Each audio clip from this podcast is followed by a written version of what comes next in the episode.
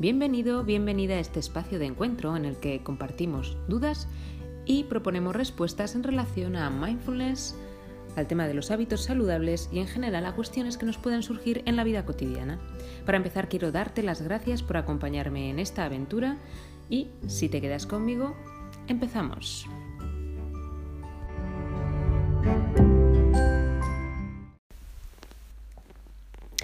El tema del que os voy a hablar hoy no es nuevo en este podcast, de hecho, ya lo he abordado en algún otro episodio, pero de forma complementaria a temas que en ese momento pues consideraba prioritarios.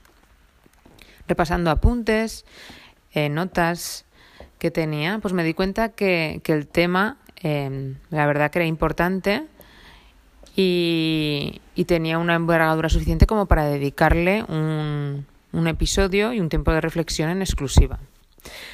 Eh, me estoy refiriendo a eh, las resistencias que pueden aparecer cuando practicamos las técnicas relacionadas con mindfulness. De todos he sabido los beneficios que la práctica de la atención plena nos, reporta en nuestro día a día. A saber, por ejemplo, em, reduce los niveles de estrés y de ansiedad, nos ayuda a gestionar mejor nuestras emociones, Investigaciones rigurosas han demostrado que previene las recaídas en depresión. Luego también nos ayuda a conciliar el sueño, a mejorar los, y de reducir los niveles de, cansancio. Bueno, este, estos, entre otros muchos beneficios que seguro que conocéis, pues si habéis leído eh, bibliografía o habéis visto web sobre, sobre el tema. Pero, eh, llegados a este punto, a mí me gustaría hablar de de la otra cara de la moneda del mindfulness. De todos son conocidos las bonanzas, como digo, eh, que, nos, que nos aporta, pero ¿qué pasa con esa otra cara de la moneda que supone las resistencias o esa parte que no es tan, tan agradable en el, en el ámbito de la conciencia plena, la práctica de la conciencia plena? Eh, a mí me gustaría recordar la definición de mindfulness porque independientemente de la calidad del momento que estemos viviendo, la definición evidentemente no cambia. Entonces, vamos a recordar que mindfulness es el estado mental o, la conciencia que aparece cuando prestamos atención plena de manera voluntaria al momento presente, tratando de no juzgar, siendo neutros y con una apertura y curiosidad. ¿Vale? Entonces, ¿qué es lo que ocurre? Que cuando el momento es agradable o es neutro, no hay ningún problema. La práctica, con alguna incomodidad, puede seguir adelante sin ningún problema. Pero ¿qué pasa en esos momentos en los que mm, sentimos resistencia? Pues porque estamos pasando un momento pues de, yo qué sé, pues estados de estrés, ansiedad, cansancio moderados. Si nos centramos, como comentaba, en estas sensaciones en ese momento y nos ponemos a hacer la, la práctica, cualquier tipo de práctica, vamos a encontrar muy probablemente que no estamos a gusto. De hecho, y por experiencia os digo, que la mente, el cuerpo, te va a intentar eh, sacar de allí, sacar de allí incluso te va a hacer abandonar, ¿no? Ante una, una circunstancia que está ocurriendo que, que no quiere estar allí y que encima pues es una cosa voluntaria, ¿no? Porque tú te has puesto a practicar porque has querido. Entonces, ahora eh, lo que os quiero eh, ofrecer es el mensaje clave o el mensaje central de este episodio. Y es que, frente a estas resistencias, no desistáis. Mindfulness, como decía, es también observar esas incomodidades, esas situaciones de malestar, tratando de que sea desde una perspectiva lo más neutra posible. Es como si bailáramos con esa, con esa incomodidad y utilizarla como objeto de atención.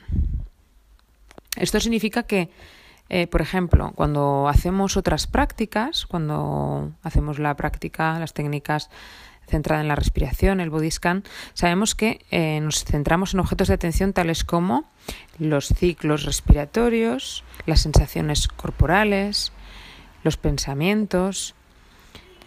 Y lo que tratamos de hacer es observarlos sin aferrarnos a ellos. Pues lo mismo tendríamos que hacer en este caso, pero con estas situaciones que nos generan cierto malestar.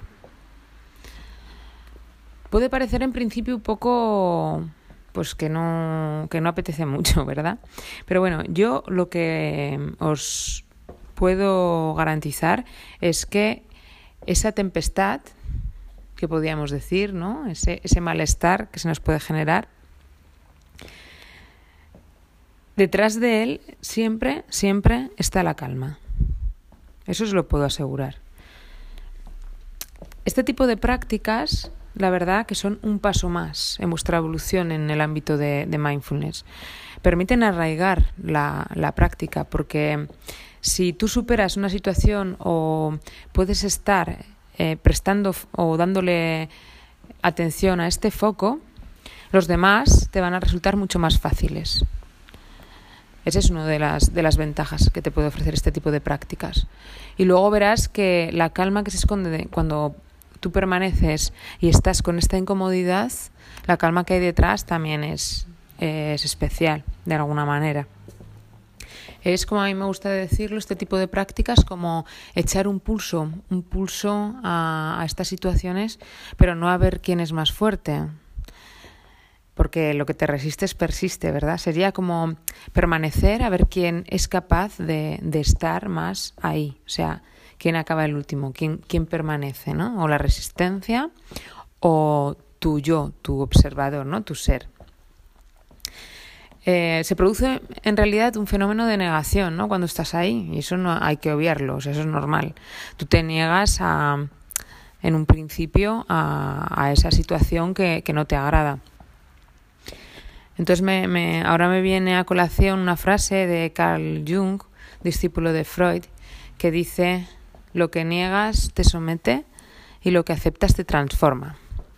Bueno, pues llegado a este punto, solo me queda invitaros a que observéis, a que tratéis de aceptar o por lo menos pues intentar quitar juicios y a que me comentéis y me reportéis qué sensaciones o, o qué ha pasado eh, cuando, cuando lo llevéis a cabo.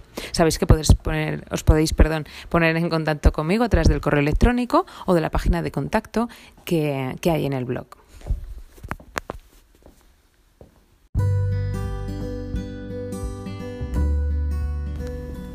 Y hasta aquí este episodio. Te invito a que nos encontremos en una próxima ocasión. Muchas gracias por tu compañía y que tengas un muy feliz día.